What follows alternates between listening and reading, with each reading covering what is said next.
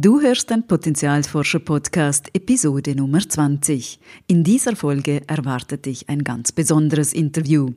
Als ihr neunjähriger Sohn Florin an einem seltenen Knochenkrebs erkrankt, beginnt für die dreifache Mutter Yvonne Graf Katomen und ihren Mann ein Aufwachprozess, wie sie es selbst benennt. Gemeinsam treffen sie einen mutigen und unglaublich schwierigen Entscheid. Sie entscheiden sich gegen eine Chemotherapie und für einen anderen Weg. Warum sie so entschieden haben, wie das Umfeld reagiert hat, was sie als Familie auf diesem Weg erlebt haben und weshalb sie sich für Gesundheits- und Umweltprojekte einsetzen, darüber spricht Yvonne in diesem berührenden Interview. Willkommen beim Potenzialforscher Podcast für mehr Freude, Erfüllung und Sinn im Leben. Ich bin dein Potenzialforscher Coach Christina Schaka. Liebe Evo, vielen Dank, dass du dich bereit erklärt hast, dabei zu sein beim Potenzialforscher Podcast. Ich freue mich wirklich riesig, dass du hier bist und äh, ich freue mich sehr auf das Gespräch mit dir. Yvonne, ich habe dich ja und auch deine Familie ähm, vor ein paar Jahren kennengelernt und das eigentlich als sehr aktive, unternehmungslustige und auch sehr aufgestellte, also sehr fröhliche Menschen. Ähm, Im Jahr 2017 kam dann für euch aber ein, ja, ich würde mal sagen, ziemlich äh, intensiver Einschnitt. Ein heftiger Einschnitt für euch. Magst du uns vielleicht kurz erzählen, was 2017 mhm, ja, passiert ist? Gerne. Äh, ganz genau war es eigentlich im 2016, äh, Oktober. Da ist mein damals neunjähriger Junge, Florin, zu mir gekommen und hat mir gesagt, du Mama, schau mal, ich habe hier am Schienbein, am Schienbein habe ich so eine Beule. Mhm. Und dann habe ich gesagt, ah, zeig mal, okay, äh, geschieht jeden Tag äh, beim Raufen und Spielen, du hast dich sicherlich irgendwo gestoßen, äh, sicherlich nichts weiter. Mhm. Und dann etwa drei Wochen später ist er wieder zu mir gekommen, ich habe da gar nicht mehr drauf geachtet und dann hat er gesagt, du Mama, schau mal, ich habe diese Beule immer noch. Und dann bin ich äh, doch etwas erschrocken, mhm. weil beim genauen Hinsehen habe ich dann, hatte ich zumindest den Eindruck, das ist nicht kleiner geworden, sondern ja. eher ein bisschen größer. Ähm, habe natürlich dann sofort einen Termin abgemacht beim Kinderarzt. Der hat das angeschaut und hat mich dann gleichtags noch weiterverwiesen ans Unispital weil er gesagt hatte, hm, kann er so nicht beurteilen, aber muss abgeklärt werden. Das hat ihm nicht gefallen. Nein. Hm. Und es passiert offenbar recht häufig, dass so Kinder einfach wie ein Überbein entwickeln, am Knie, am Knochen, wo immer. Und das hat man dann auch so in erster Linie mal als wahrscheinlichste Ursache äh, vermutet. Trotzdem hat dann auch der Arzt im Kinderspital hat gesagt, ja, machen wir mal ein Röntgenbild. Ähm, das Röntgenbild war dann zu wenig aussagekräftig, dass sie das völlig entwarnen, also dass sie Entwarnung geben konnten. Äh, dann haben wir Emery ähm, gemacht. Mhm. Und äh, auch das Emery war nicht genug aussagekräftig. Es war ähm, wirklich irgendwie ein Gewebe, das nicht eindeutig als gutartig ähm, kategorisiert worden ist. Und deshalb haben die gesagt, okay, wir müssen ein, eine Biopsie machen. Mhm. Und äh, die wurde dann auch gemacht. Wir mussten dann drei Wochen auf Resultate warten. Meine Güte, das ist lange. Das ist sehr lange. Da äh, sitzt man wirklich wie auf Nadeln. Und äh, nach diesen drei Wochen dann endlich der Termin beim Arzt. Und ähm, ja, da sind wir dann wirklich ziemlich erschrocken, weil er gesagt hat, hm, wieder erwarten ist das äh, leider Krebs. Mhm.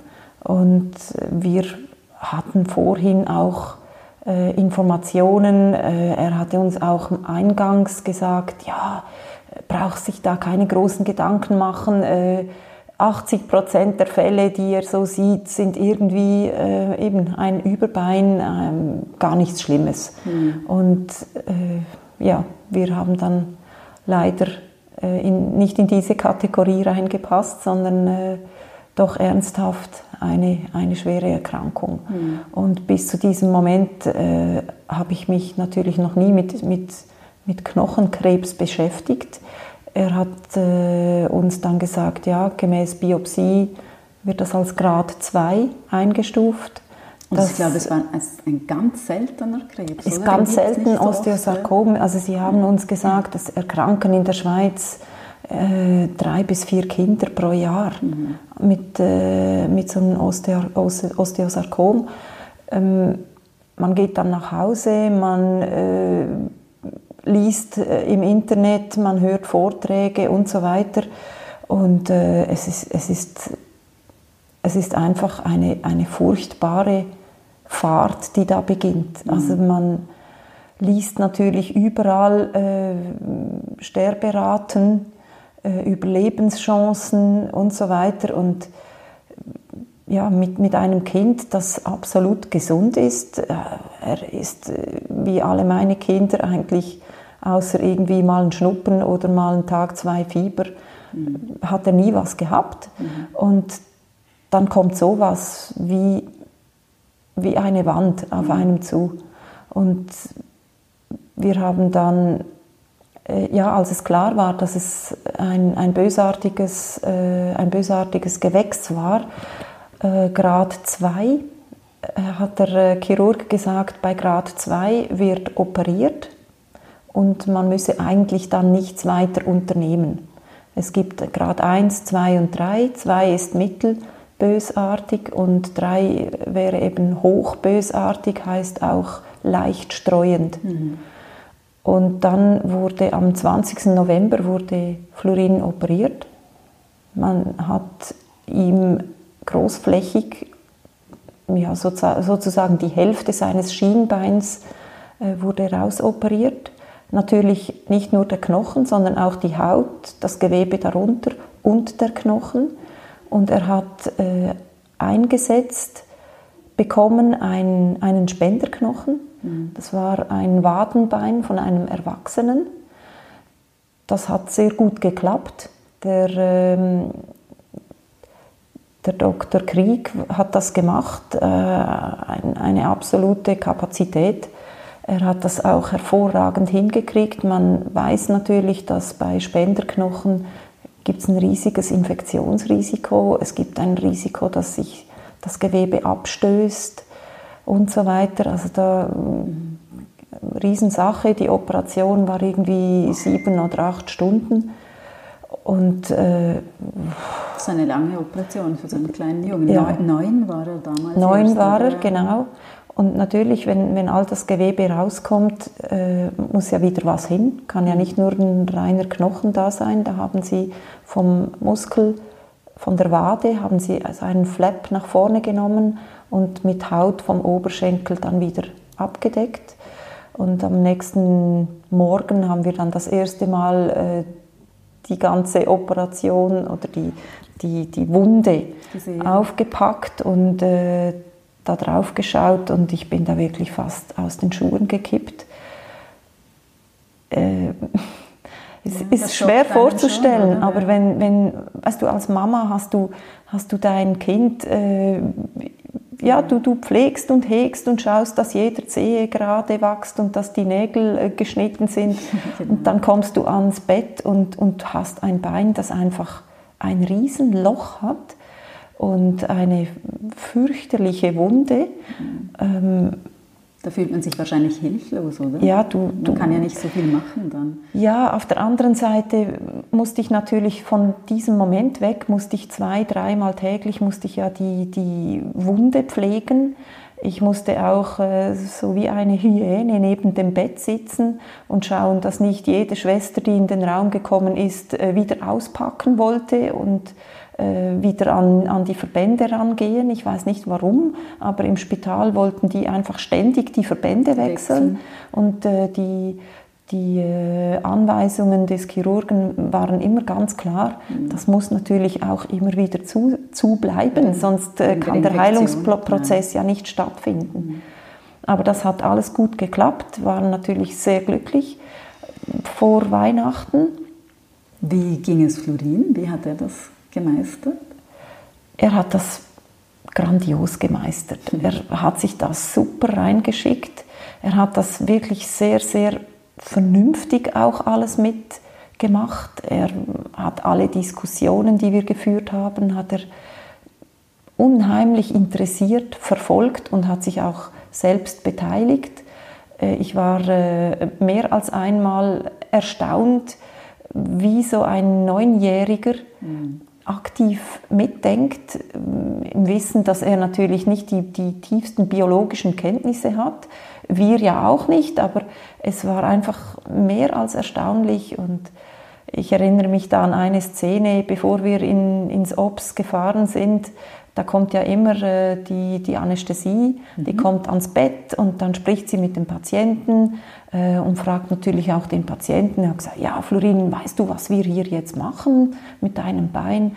Und er hat dem, dem Anästhesisten die Operation so detailliert erklärt, der war ganz paff und hatte gesagt, also wow. das hätte ihm der Arzt nicht besser erklären können. Schön. er hat das wirklich toll gemacht und äh, er, er ist auch, obwohl man sich das natürlich äh, niemals wünscht, sowas, aber so eine Erfahrung hat natürlich auch Positives. Und ich glaube, er ist als Persönlichkeit, ist er an diesem ganzen äh, Verarbeitungsprozess und den, den, ganzen Diskussionen und so weiter, äh, konnte er wahnsinnig viel mitnehmen und wow. ist als Person sehr, sehr gewachsen. Schön.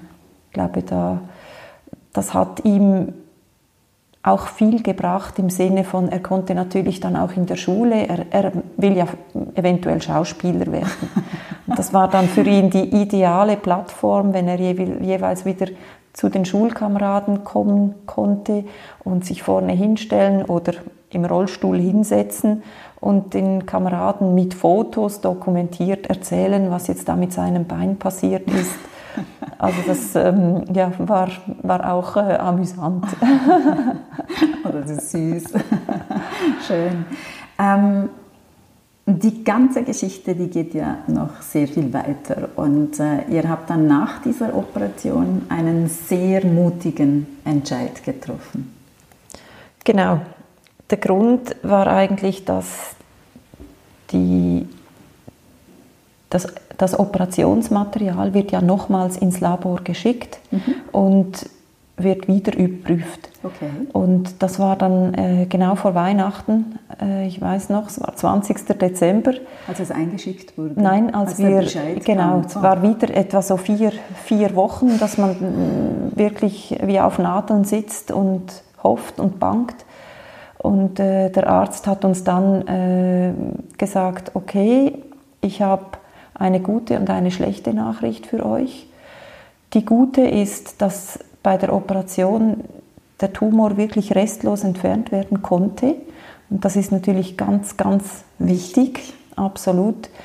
Die schlechte Nachricht allerdings, dass das Resultat äh, aus der Pathologie hat äh, gezeigt, dass nicht ein Grad 2, sondern sogar ein Grad 3 Tumor war. Und das war dann schon ähm, ja, ein bisschen, das war, noch das war eine harte Nuss. Ja. Insbesondere, weil in dem Moment ist das Thema Chemotherapie mhm. äh, aktuell geworden. Vorher War hat man einfach gesagt, Thema? ja, man operiert es und das ist, ist, gut. oder? Mhm. Und bei Grad 3 hat äh, der Chirurg gesagt, absolut äh, mhm. Chemotherapie wird empfohlen. Wir haben dann auch gleich tags äh, im gleichen äh, Raum noch mit dem Onkologen gesprochen und der hat uns dann erklärt, äh, wie, wo, was. Der hat eigentlich ganz kurz gesagt, es gibt ganz wenige Fälle grundsätzlich. Also eine Prognose ist sowieso schwierig, mhm. aber es sei statistisch äh, und aus diversen Studien belegt, dass man ohne Chemotherapie 20% Überlebenschance hätte mhm. und mit Chemotherapie so 60 bis 70 Prozent Überlebenschance. Okay. Und äh, ja, mein Sohn hat dann natürlich gesagt, ja, aber Mama, ich will doch überleben. Und dann war für uns auch klar, ja, okay, dann halt eben eine Chemotherapie. Mhm. Da ja aber er natürlich mit so einer riesen Wunde nicht sofort äh, mit einer Chemotherapie starten konnte. Also das musste zuerst zu sein? Ja, das, die wollte, also es sollte mindestens noch irgendwie so vier Wochen ja. sollte der Heilungsprozess ablaufen, bevor ja, ja. man mit äh, Chemotherapie starten wollte. Und das war unser ganz, ganz großes Glück. Mhm. Äh, wir sind dann in Skiurlaub gefahren oder in die Weihnachtsferien mit Florin im Rollstuhl. Mhm. Und hatten natürlich durch diese äh, Umstände hatten wir Zeit, uns noch tiefer in das Thema einzulesen, einzuhören. Ich habe stapelweise Bücher gewälzt, äh, wir haben unzählige Vorträge gehört. Äh, wir haben auch, mein, im Internet findest du ganz viel äh, Fake News und Blödsinn, aber es gibt doch auch ein paar ganz interessante Beiträge, vor allem Vorträge von, von interessanten Personen. Und schon auf der Fahrt, ich weiß das immer noch, schon auf der Fahrt von, von Basel in den Skiort, haben wir zusammen mit den Kindern den Vortrag gehört von äh, Lothar Herreneise. Mhm. Und ähm, aus diesem Vortrag war für uns so wie ein, wie ein Aufwachen. Mhm wir, wir mussten sagen, du, wenn nur die Hälfte stimmt von dem, was dieser Lothar Hirneise hier erzählt, dann ist überhaupt gar nicht sicher, dass Chemotherapie die richtige Wahl ist. Ganz mhm. im Gegenteil. Mhm. Und äh, das hat uns natürlich immer weiter und immer weiter und immer weiter geschoben. Ich habe sofort begonnen, eine Klinik zu suchen, mhm. äh, die auch Komplementärmedizin oder äh, Alternativen zur Chemotherapie anbietet. Ich bin äh, über ganz Europa sind wir äh, große Suche ja, gestolpert von Klinik zu Klinik und wir haben überall die gleiche Antwort gekriegt. Die waren zwar natürlich in diesem Gebiet daheim, haben auch ähm, mögliche Therapien in, im Angebot, aber immer hat es geheißen, tut uns leid, wir behandeln keine Kinder. Oh, okay. Das hatte äh, oder hat immer noch hat rechtliche Gründe, weil ein Kind natürlich nicht selber entscheidet mhm. und entsprechend äh, ist es da im, im Gesetz offenbar ganz heikel, ähm, wer entscheidet, wer haftet, mhm. darf man über einen, eine andere Person entscheiden. Das macht es jetzt den Eltern auch nicht leicht. Ja, genau.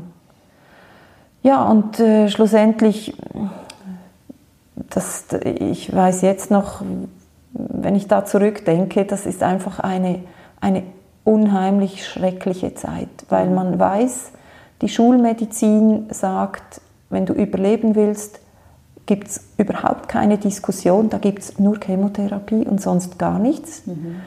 Und du hast aber tief drin im Bauch hast du einfach ein Gefühl, du weißt, das kann es nicht sein, das mhm. ist nicht das Richtige. Äh, speziell, wenn du dann ein Gespräch führst, wir hatten ein, ein dreistündiges Gespräch nach unserem Urlaub mit der Onkologie, wo dann ganz detailliert äh, diskutiert wurde, was passiert jetzt da genau, was macht man da, wie läuft das ab, wie läuft das ab? was sind das überhaupt für Medikamente, äh, da waren wir schon mal schockiert, weil ähm, in der Onkologie sprichst du über Chemotherapie, du erhältst eine ausgegilbte Kopie aus einem Buch, wo die Zyklen drauf sind. Der Professor hat dann mit einem Kugelschreiber kurz eingekreist, welche Therapie dann für dein Kind zur Anwendung kommt. Ähm, einfach, ja, so als würdest du irgendwie über, äh, über irgendwie eine Süßigkeit sprechen, die du jetzt deinem Kind äh, verabreichen willst. Und ein guter Freund äh, von unserer Familie, das ist ein, ein äh, Geschäftsfreund meines Mannes, der hat äh, mehrere Jahre Onkologie studiert und der wusste natürlich ganz genau Bescheid über die Wirkungsweise der einzelnen Wirkstoffe oh, okay. im Körper. Und äh, wir haben mit ihm äh, sehr lange telefoniert. Und äh, nach diesem Telefongespräch, ich, ich, konnte, ich konnte kaum mehr sprechen. Ich war einfach, mhm. ich konnte nicht mehr gehen. Du hast nur noch gezittert wenn du genau erklärst bekommst, was da, was da in, in dem Körper drin passiert, äh, dann, da, dann wird es dir einfach übel. Mhm.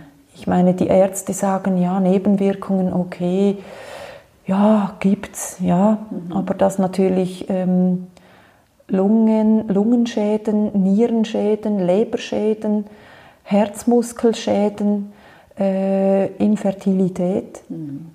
Zähne, äh, um nur die, die übelsten zu nehmen, man spricht hier nicht von irgendwie so einem leichten, einer leichten Übelkeit mit so ein bisschen Erbrechen. Ah. Und äh, was das ganz Schockierende ist, ist, dass man eigentlich davon ausgeht, wir sprechen hier über eine, über eine Wissenschaft. Mhm.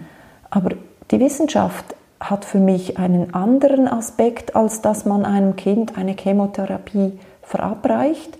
Dann schaut mal mal, äh, nach, nach, wie vielen Wochen fallen die Nägel aus und nach wie vielen Wochen fallen die Haare aus. Okay, das ist ein bisschen unter dem Schnitt. Das heißt, man geht mit der Therapie ein bisschen oder mit der Dosis ein bisschen zurück. Ah nein, der hat immer noch seine Fingernägel. Ja, dann erhöhen wir die Dosis. Also das ist Wissenschaft. Das, das versteht die Onkologie unter Wissenschaft. Und äh, das, das war für mich einfach absolut unakzeptabel. So unerträglich. Ja. Und äh, zum Glück haben wir als Familie wirklich äh, unheimlich gut funktioniert. Mein Mann hat sich da wirklich sehr ins Thema reingekniet, ich auch, auch eben Florin, er war auch bei all den Gesprächen immer dabei. Und wir haben dann via unseren Hausarzt, haben wir per Zufall äh, von Dr. Rau gehört, mhm. in der Paracelsus-Klinik in Teufen. Und ich habe mich dann sofort mit ihm in Verbindung gesetzt, habe dann auch innerhalb von drei Tagen einen Termin Super. erhalten. Und das war für mich ein erstes Licht am Ende des Tunnels. Mhm. Weil wenn du, du, du schwimmst wie in einer schwarzen Suppe und der Einzige, der dir die Hand hinstreckt, ist die Schulmedizin, dann bist du einfach, mhm. du bist wie verloren und du kannst das nicht alleine durchstehen. Nein. Und mit, äh, mit der Paracelsus-Klinik haben wir dann Gott sei Dank jemanden gefunden, der auch unsere Einschätzung teilte, der, äh, die auch gesagt haben, du, es gibt auch andere mhm. Wege und es gibt auch keinen Grund, hier jetzt einfach reinzuschießen, insbesondere weil Florin hat ja einen operierten Tumor und wir haben natürlich auch äh, die ganze äh, Lunge gecheckt. Das ist so das erste Organ, das mit Metastasen befallen wird bei einem Osteosarkom. Wir haben auch die Knochen gescannt. Das war Gott sei Dank alles gut. Gott sei Dank. Und das war für mich wie ein zusätzlicher Punkt, warum es für mich einfach keine, keine Dringlichkeit gab, sofort mit so einer Hammerkeule reinzuschießen rein in, in so einen kleinen Körper. Mhm. Und äh, bei, in der Paracelsus-Klinik haben die Ärzte als allererstes einmal das ganze System Fluorin gecheckt. Mhm.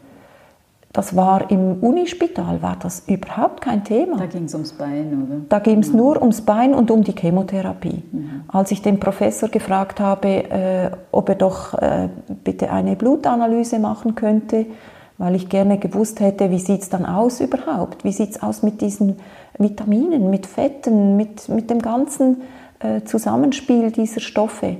Hat er gesagt, ja, wozu? Das brauchen wir überhaupt nicht. Mhm. Und äh, ich habe ihm dann gesagt, ja, ich hätte es aber gerne. Ging für mich auch um die Ernährung. Ja. Und dann hat er gesagt, wissen Sie, essen können Sie sowieso, was Sie wollen. Das hat mit Krebs überhaupt nichts zu tun. Und ähm, so einen Blutcheck, den brauchen wir nicht. Und ich wollte ihn gerne haben, weil ich sonst mit Florin noch zusätzlich wieder zum Hausarzt musste. Ich war ja im Spital, die hätten nur schnell eine Blutentnahme machen wäre können. schnell gegangen. Und ich habe auch gesagt, ich bezahle das logischerweise selber, weil ich gedacht habe, das geht vielleicht um die Wegen Kosten, dass er das so, nicht ja. machen will. Dann hat er gesagt, nee, wenn Sie das wollen, dann gehen Sie noch mal wieder zum Hausarzt. Hm, Sehr kooperativ, Ja, ja. er hat mir das einfach so um die Ohren gehauen und auch als ich das gehört habe betreffend Ernährung, war für mich einfach klar, also dieser Mensch, der äh, lebt in einer anderen Welt. Das konnte ich überhaupt nicht nachvollziehen. Und heute, zwei Jahre später, äh, nachdem ich viel, viel, viel mehr weiß über das ganze Thema, äh, ist für mich noch viel unglaublicher, wie ein Professor in einer Uniklinik eine solche Haltung haben kann. Heute, im Jahr 2019, wo man doch auch in der Schulmedizin einiges gelernt hat, was vorher äh, nie ein Thema war. Und das ist heute absolut unbestritten. Ja, und ein, ein, ein, wichtiger Faktor im Ganzen Ja, auch ist. oder? absolut, absolut. Ihr habt euch also entschieden, keine Chemo zu machen. Ja. Wie hat euer Umfeld darauf reagiert? schockiert. Absolut schockiert. Äh, auch das nächste Umfeld.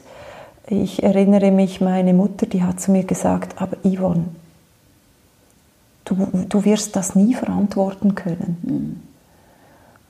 Und ich kann diese Reaktion nachvollziehen, weil es wäre mir vor dieser ganzen Geschichte auch so gegangen. Du hättest gleich gedacht. Ich, ich, ich hätte das auch gleich eingeschätzt, weil bevor man sich nicht persönlich mit diesem Problem betroffen, äh, bevor man wirklich persönlich betroffen ist, geht man gar nicht so tief in dieses Thema rein. Nein. Und man, man ist betroffen, wenn jemand im nächsten Umfeld Krebs hat und natürlich ist man schockiert und äh, hofft, dass das gut kommt, aber ich, es wäre mir niemals in den Sinn gekommen, Recherchen zu unternehmen und Studien zu suchen und zu hinterfragen und dann herauszufinden, dass jede Studie von äh, irgendwie 20 verschiedenen Pharmakonzernen äh, finanziert ist ist. super, ja. Also die, die ganzen Zusammenhänge, die sind uns erst im Laufe der Zeit so wie Schuppen von den Augen gefallen.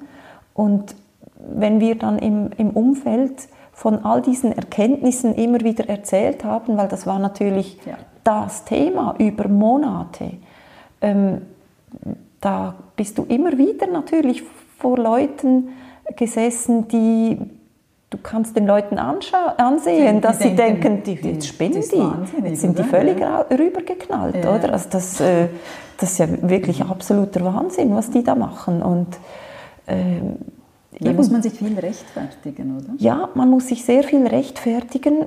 Es, es geht ja so weit, dass man äh, selber immer wieder Sachen liest und hört, wo man sagt, ja, aber das ist jetzt schon ein bisschen sehr Hollywood. Also mh, das hört sich jetzt für mich doch ein bisschen Zu schön an. ja oder zu übertrieben oder zu zu Unrealistisch. ja, einfach an den Haaren herbeigezogen oder eben auch Fake News, gibt ja Fake News auf beiden Seiten. Und äh, einfach unglaublich, wie häufig, dass man dann ein paar Wochen später auf anderen Wegen auf die gleiche Information trifft und wieder Leute konfrontiert damit und man dann feststellt, du, das, das war gar nicht übertrieben, das ist tatsächlich Das ist so, so passiert. passiert. Oder die Zusammenhänge verhalten sich doch tatsächlich so. Also es, es gehen kaum Tage vorbei, an denen du nicht wieder eine, eine äh, Begebenheit liest oder hörst, die du sagst, das kann ja nicht wahr sein. Kannst du das glauben? Und äh, ja, Wie bist du mit diesen, ich sage jetzt mal, ähm, Reaktionen von außen umgegangen? Weil ich denke mal, in so einer Situation wünscht man sich ja ganz viel Unterstützung, dass man getragen wird. Man braucht viel Kraft als Familie. Das ist alles nicht so einfach. Es ist ja alles auch noch ungewiss. Und äh, dann spürt man, dass die Leute einem eigentlich nicht so verstehen. Wie war das für dich? Ja, die Leute in unserem Umfeld haben sich aber immer auch sehr interessiert. Äh, äh, natürlich unser nächstes Umfeld, Eltern, äh, haben natürlich den ganzen Prozess mit uns mitverfolgt. Nicht in dieser gleichen Tiefe, klar, aber wir haben natürlich von allen Seiten immer wieder gespürt, dass wir auf dem richtigen Weg sind. Mhm. Und für mich war natürlich ganz, ganz wichtig, dass äh, mein Mann und ich, dass wir die gleiche, äh, den gleichen Fokus hatten, nicht auszudenken, was passiert wäre, wenn äh, ich gesagt hätte, du, wir, wir müssen Chemotherapie machen und er hätte gesagt, du, das, das ist für mich auf, auf keine Weise drin. Äh, was macht man da, oder? Mhm. Und wir haben, glaube ich, als Team haben wir wirklich gut funktioniert, äh, auch mit Florin, der ja immer äh, mit Entscheidungsträger war. Mhm. Wir haben, ich glaube, auch als Familie haben wir uns in dieser Zeit wirklich sehr, sehr zusammengefunden. Man macht äh, eben auch, auch sehr schöne Erfahrungen in so einer Krise. Mhm. Und ich glaube, das ganze Umfeld unserer nächsten Familie, die, die hat mit uns zusammen so Schritt für Schritt mitverfolgt. Und da sind so unwahrscheinliche Sachen äh, ans Tageslicht gekommen. Da kann man nicht einfach wegschauen und sagen, ja, die spinnen jetzt halt einfach. Mhm.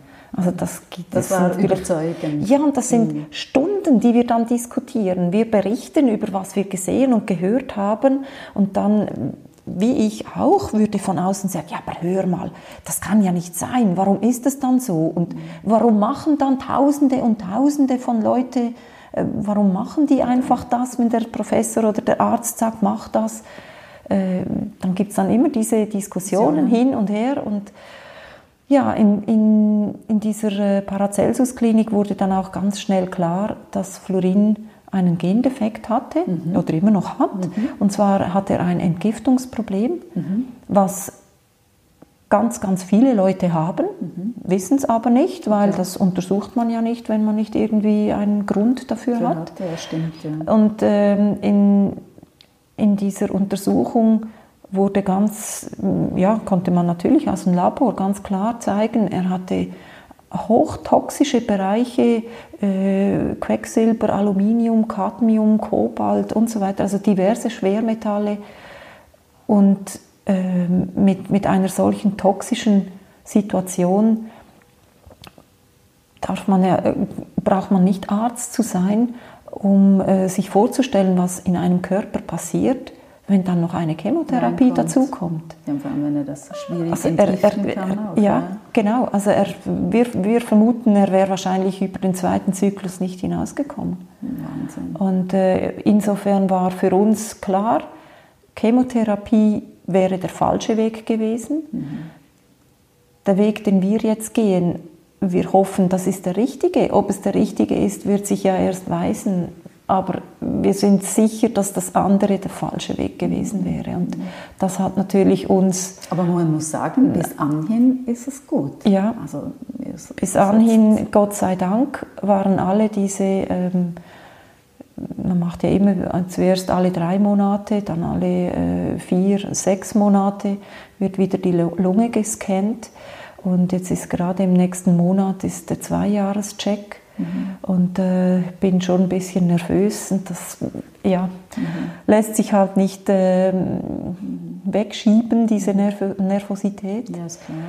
Macht mich immer äh, wirklich ziemlich unruhig, aber... Das ist auch schwierig, oder? Man ja, man, man hat einfach wieder diese Angst, die, die kommt dann so wirklich wieder hoch und in den Vordergrund und äh, logisch, ist, ja, logischerweise muss ich auch, äh, ich versuche natürlich auch dem, dem Fluorin gegenüber, das, das kann nicht, äh, kann, sollte möglichst nicht ansteckend sein, weil ich möchte ja ihm auch nicht Angst machen. Genau. Und äh, trotzdem ist es natürlich so, dass ich ja, das, das lässt sich nicht wegdiskutieren. Nein, ich meine, die, seine Mutter, das ist ganz natürlich, ja, dass du diese, da diese Kontrollen, die machen einem immer wieder nervös. Puh, das ja. äh, ist halt so. Aber auf jeden Fall, Gott sei Dank, ist, was wir machen und gemacht haben und weiterhin machen, scheint zumindest das Richtige zu sein. Es gibt natürlich immer zwei Leute oder zwei, zwei, Situationen. Die einen sagen, okay, ihr habt jetzt einfach Glück gehabt Und äh, die anderen sagen, äh, ja, es, es wäre eh nichts gekommen. Also ja, hätte man aber nicht gewusst natürlich und mhm. entsprechend wäre es auch gut gekommen mit einer Chemotherapie. Gut, aber ich meine, ihr habt ja nicht einfach nichts gemacht, sondern ihr habt da wirklich ein alternatives, ich sage jetzt mal in Anführungsstrichen, Programm gemacht. Also ihr habt da schon einiges unternommen. Also man kann, kann jetzt nicht sagen, da wurde nichts gemacht. Ja, oder? nein, das ist, das ist richtig. Ich glaube, man muss auch realistisch genug sein. Man kann nicht äh, mit irgendwie ein bisschen Hand auflegen und Tee trinken erhoffen, dass man so eine schwere Erkrankung einfach überwinden kann. Mhm. Ich glaube, das, das wäre auch sehr, sehr blauäugig. Wir haben einfach versucht, alles zu machen, was für uns biologisch Sinn macht. Mhm. Also ohne dem Körper zu schaden, dem Körper helfen, das Immunsystem aufbauen, äh, die, die ganze äh, Situation um uns herum möglichst gesundheitsfördernd äh, zu gestalten. ich kann ja, ich kann natürlich nicht alles beeinflussen, mhm. aber es gibt doch sehr viele Sachen, die man im eigenen Umfeld beeinflussen kann. Mhm. Wir haben beispielsweise das ganze Haus entmagnetisiert. Wir haben den Baustahl im Haus äh, entmagnetisiert. Äh, wir haben überall in allen Zimmern haben wir äh, Stromfreischaltungen eingebaut. Also das heißt, dass äh, in der Nacht fließt auch in den Wänden kein Strom bis zu den Steckdosen, auch wenn da eine, eine Lichtquelle eingeschaltet oder ausgeschaltet ist, fließt ja trotzdem Strom. Strom genau, ja. Das haben wir äh, in der Zwischenzeit äh, ausge oder ähm, verhindert. Mhm. Gleichzeitig haben wir zum Beispiel unseren ähm, Blitzableiter vom Dach demontieren mhm. lassen, weil äh, das ganze Haus wurde von äh, Geopathologie mhm. Äh, Schweiz äh, gecheckt. Mhm die haben auch die ganzen Wasseradern angeschaut, die magnetischen Wellen, die erdmagnetischen Wellen gecheckt. Wir haben im ganzen Haus kein WLAN mehr. Mhm. Die Kinder sind zwar auch Gamers und äh, PC-Freaks. Die fanden das wahrscheinlich nicht so toll. Im ersten Moment waren die schockiert. Es war fast schlimmer Kein als WLAN. eine schlechte Diagnose. Aber es geht natürlich auch mit LAN. Mhm. Ohne W LAN, mhm. einfach mit LAN, dann hat man auch diese Strahlung weg.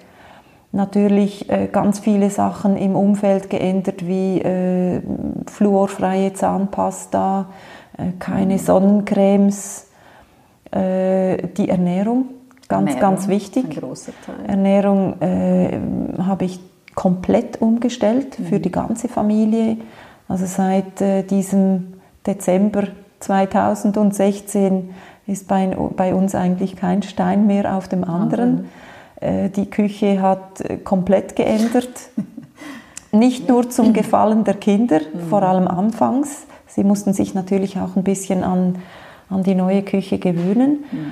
Aber ich muss sagen, es bekommt allen gut. Wir essen alle so, mhm. nicht nur Florin. Ich glaube, das wäre auch unrealistisch für eine Person anders zu kochen als für den Rest der Familie. Also da muss schon die ganze Familie ja, mitziehen. müssen oder? alle ja. mitziehen, aber auch das Bewusstsein, warum wir jetzt anders essen, haben ja alle mitgemacht. Genau. Und entsprechend ist es natürlich auch viel einfacher nachzuvollziehen, warum wir gewisse Sachen jetzt nicht kochen oder nicht mehr kochen.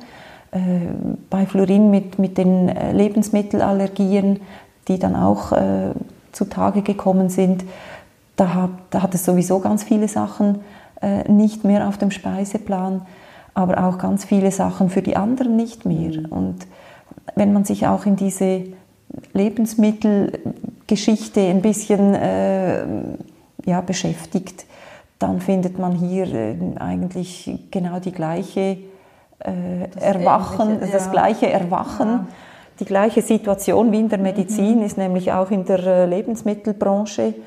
Äh, ist ja. unglaublich, was da alles, was da abgeht. Und ich hatte vorher ja auch immer das Gefühl, zumindest ich koche gesund mit viel Gemüse und so. Ich habe auch biologisch eingekauft, aber nicht so konsequent. Und das ist natürlich äh, absolut dramatisch anders heute. Mhm. Es gibt bei uns nur noch biologische Produkte. Im Wissen, dass auch da Fungizide und Pestizide äh, drin sein können, weil es mhm. keine hundertprozentige Garantie gibt. Aber zumindest ist die Menge an Schwermetallen und an all diesen Umweltgiften ganz bestimmt Anders. kleiner. Ja. Und äh, ja, halt äh, keine Zucker, absolut mhm. keinen, keinen weißen Industriezucker Zucker. mehr. Äh, für Fluorin gibt es ganz viele andere äh, Möglichkeiten. Es ist ja schwierig, äh, kann es ja nicht ein neun- oder zehnjähriges Kind absolut äh, vom, von Süßigkeiten fernhalten. Er möchte natürlich auch äh, hier und da mal wieder etwas Süßes haben. Und es gibt ganz viele Sachen, die man machen kann. Äh, da gibt es äh, Xylit, da gibt es Stevia, da gibt es auch Kokosblütenzucker. Also gibt es viele Alternativen? Es gibt viele Alternativen. Mhm. Man muss allerdings ein bisschen neu kochen lernen. Ja, weil ich. eben auch bei, bei den Mehlen, also wenn ich mit äh, Kokosnussmehl äh, oder Amaranth und ja, all diese Sachen, die es gibt, ja, ja. Die, die Kleber, die fehlen, weil er sollte ja möglichst auch glutenfrei essen da gibt es schon einen Lernprozess. Also das sind nicht die ersten Nudeln, sind dann so, wie man sich die eigentlich vorstellt. Nein. Geschmacklich wahrscheinlich auch. Genau, da gibt es dann auch manchmal ein, ein, Resultat, das nicht so wirklich zufriedenstellend ist, aber wir haben in der Zwischenzeit doch schon ein paar ganz gute Rezepte, wo auch die Kinder gelernt. finden, das, hm, das hat jetzt lecker Sehr gut. Ihr habt also in den letzten ja, bisschen mehr als zwei Jahren einen großen Weg hinter euch gebracht. Ähm, was sind so deine Erkenntnisse? Was hast du daraus mitgenommen? Was war das Wichtige? Das Allerwichtigste ist dieser Aufwachprozess. Mhm. Und der hat sich ja von einem Feld zum nächsten weiter bewegt. Mhm. Also äh, angefangen in dieser äh, Gesundheitsindustrie, sage ich jetzt mal, weiter dann in die Lebensmittelgeschichte, Pharma, aber natürlich hat das auch nicht aufgehört, weil äh, man bewegt sich dann ein bisschen weiter und äh, in der Politik ist das genau die gleiche Geschichte. Und man trifft ganz viele Leute, die aus irgendeinem Grund auch so einen Aufwachprozess hinter sich haben. Und es ist einfach schön zu sehen, jetzt, wo wir da genau hinschauen, wir sind nicht die Einzigen. Mhm. Wir sind wir für uns sind die Einzigen. Für uns war jetzt die ganze Geschichte neu. Aber es gibt ganz viele Leute, die das auch miterlebt haben, die auch in so einem Prozess drin sind. Und die Gruppe von Leuten wird immer größer. Das äh, Thema ist nicht gefangen irgendwie in, in, in, der, in der Thematik Krebs. Mhm. Also das ist ganz, ganz breit, das ist alles sehr flächig. Vernetzt. Die ganzen Medien, äh, wir, wir schauen eigentlich kaum mehr Fernsehen. Mhm. Es gibt für uns ein paar äh, Politsendungen, die wir schauen, äh, aber sonst muss ich sagen, ist die Informationsquelle Fernsehen ist eigentlich weg. Mhm. Nachdem dass wir äh, eben, man, man findet bei einem solchen Erlebnis auch viel zuverlässige, zuverlässigere Informationsquellen. Man lernt auch jede Information, jeden Zeitungsbericht viel kritischer zu hinterfragen. Mhm. Wenn ich irgendwas höre, dann schaue ich zuerst mal, wer hat das geschrieben, mhm. wer hat das gesagt. Von wo kommt das? Woher kommt der? Ja. Wer bezahlt den eigentlich? Mhm. Und dann findet man halt äh, in, in einem Großteil der Fälle heraus, welche Lobby dahinter steckt. Steckt. Und, warum dass diese Info so kommt und nicht kommt. anders. genau. Ihr engagiert euch jetzt ja auch sehr für Aufklärung und habt ähm, im Dezember war das, glaube ich, ein Symposium gemacht ja, mit Namen und November sogar, entschuldige, mit namhaften Referenten organisiert. Warum ist dieses Engagement wichtig für euch? Das Engagement für diese Vorträge, das ist mein Mann, mhm. der äh, unheimlich Energie entwickelt.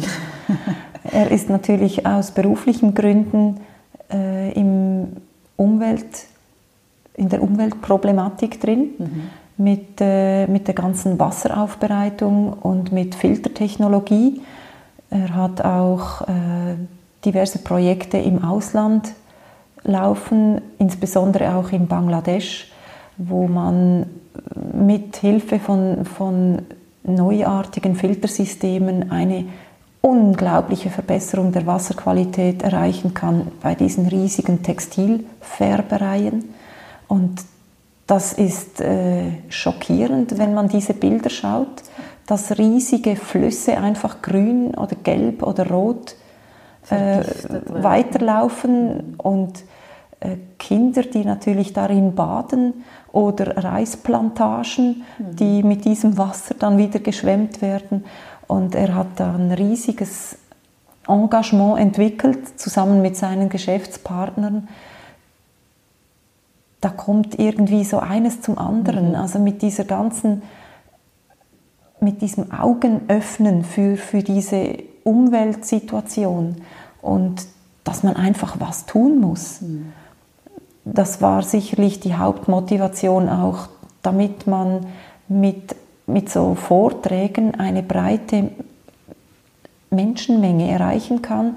Und wenn man mit, mit 400 Leuten, wenn da nur jeder Zehnte irgendwas mitnimmt und, und das wieder weitergibt ja. und davon spricht und man spricht dann bei Freunden darüber, dass man das gesehen und gehört hat, dann hat das unweigerlich so einen Effekt, dass man einfach in die breite Masse reinkommt mit dem Thema. Kann. Ja, mhm. und das braucht natürlich sehr viel Zeit.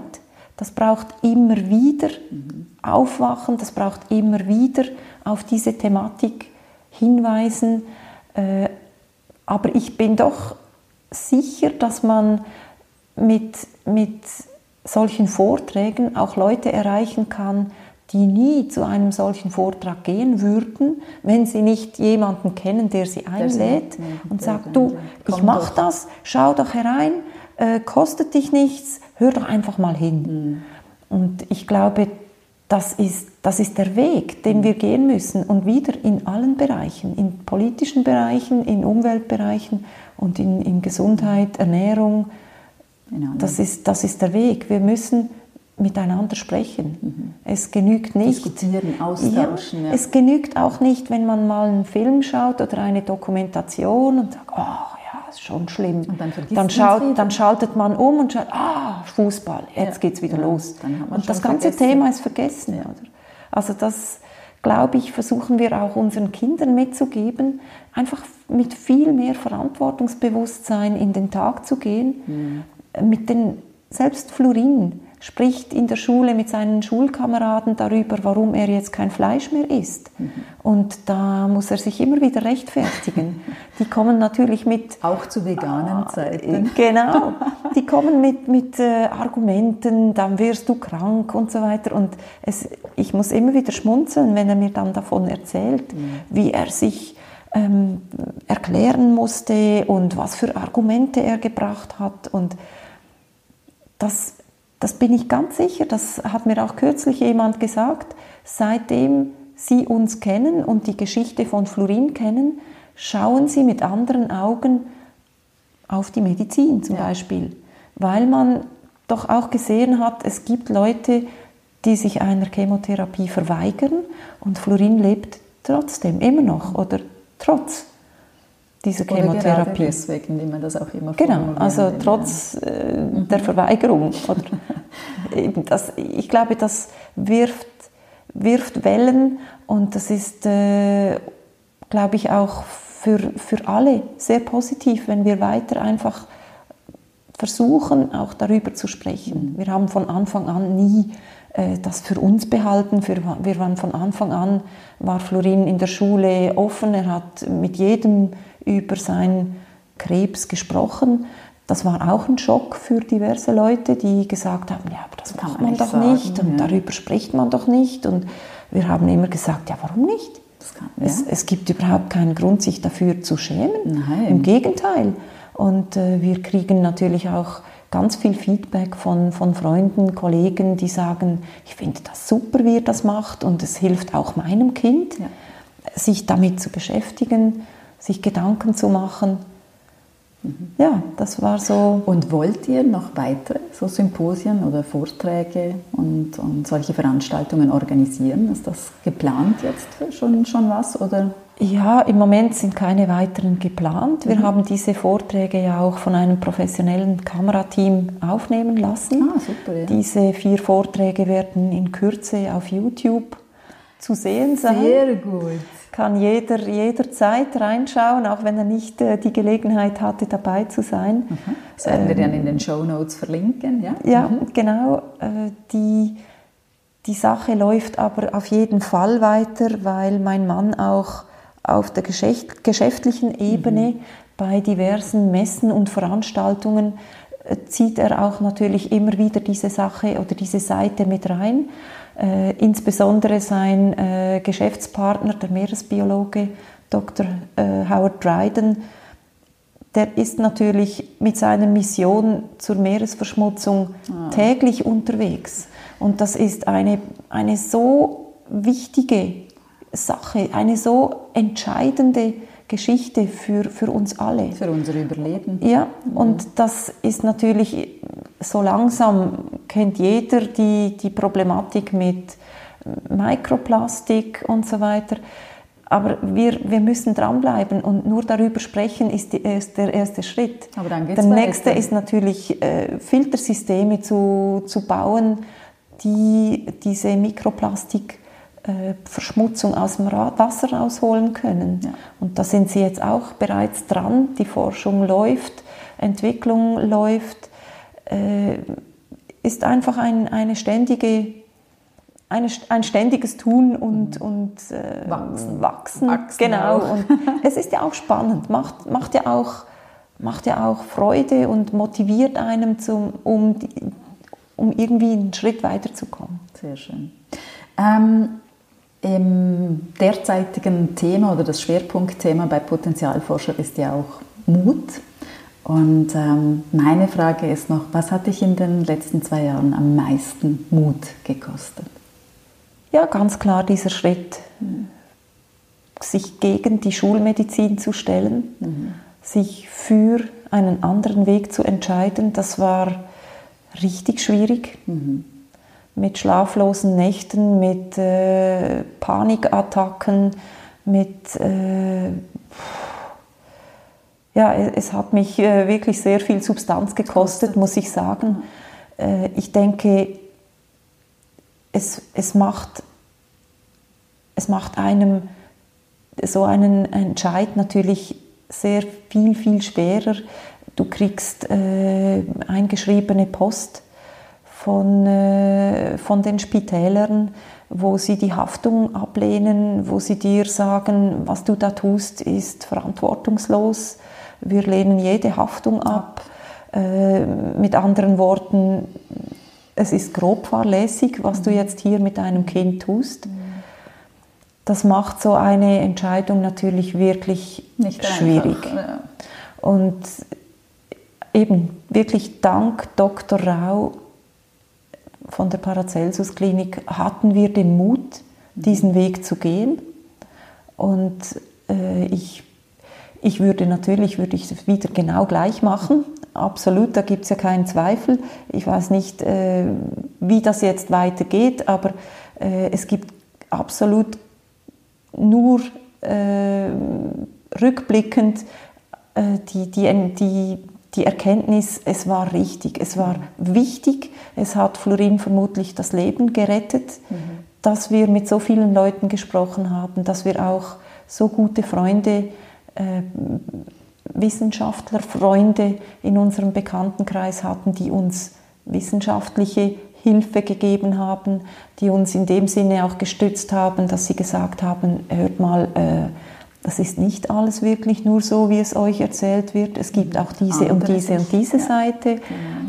Dazu waren wir ja in dem Moment gar noch nicht in der Lage. Mhm. Weil was wir heute wissen, das ist zwei Jahreserkenntnis. Ja. Die hast du nicht in der zwei ersten, Tagen. zweiten, dritten mhm. Woche, mhm. wenn du dich mit diesem Thema auseinandersetzt. Also dieser Schritt, der war schon, äh, ja, der, der war, war echt schwierig. Sehr, sehr mutig. Vielleicht noch abschließend, ähm, möchtest du vielleicht noch was sagen, ähm, was dir wichtig ist für unsere Zuhörerinnen und Zuhörer? Vielleicht etwas, was dir noch am Herzen liegt? Ja, aus der, aus der ganzen Geschichte habe ich einfach gelernt, nimm nichts für in Stein gemeißelt. Was du liest, was du hörst, äh, überprüfe die Kanäle, woher die Information kommt, äh, sei offen, hör hin, mhm. hör ganz besonders dahin, wo die Leute am meisten einprügeln. Mhm. Also da, wo jemand äh, absolut zur Schnecke gemacht wird, da macht es besonders Sinn hinzuhören, mhm. weil in der Regel sind das ja genau die Gebiete, die dann von einer Lobby protegiert werden. Also das ist sicherlich meine Erkenntnis aus der ganzen Geschichte. Seid wach, seid aufmerksam, schaut mit, mit offenen Augen, was ihr anfasst, was ihr hört und vor allem auch, was ihr isst. Mhm.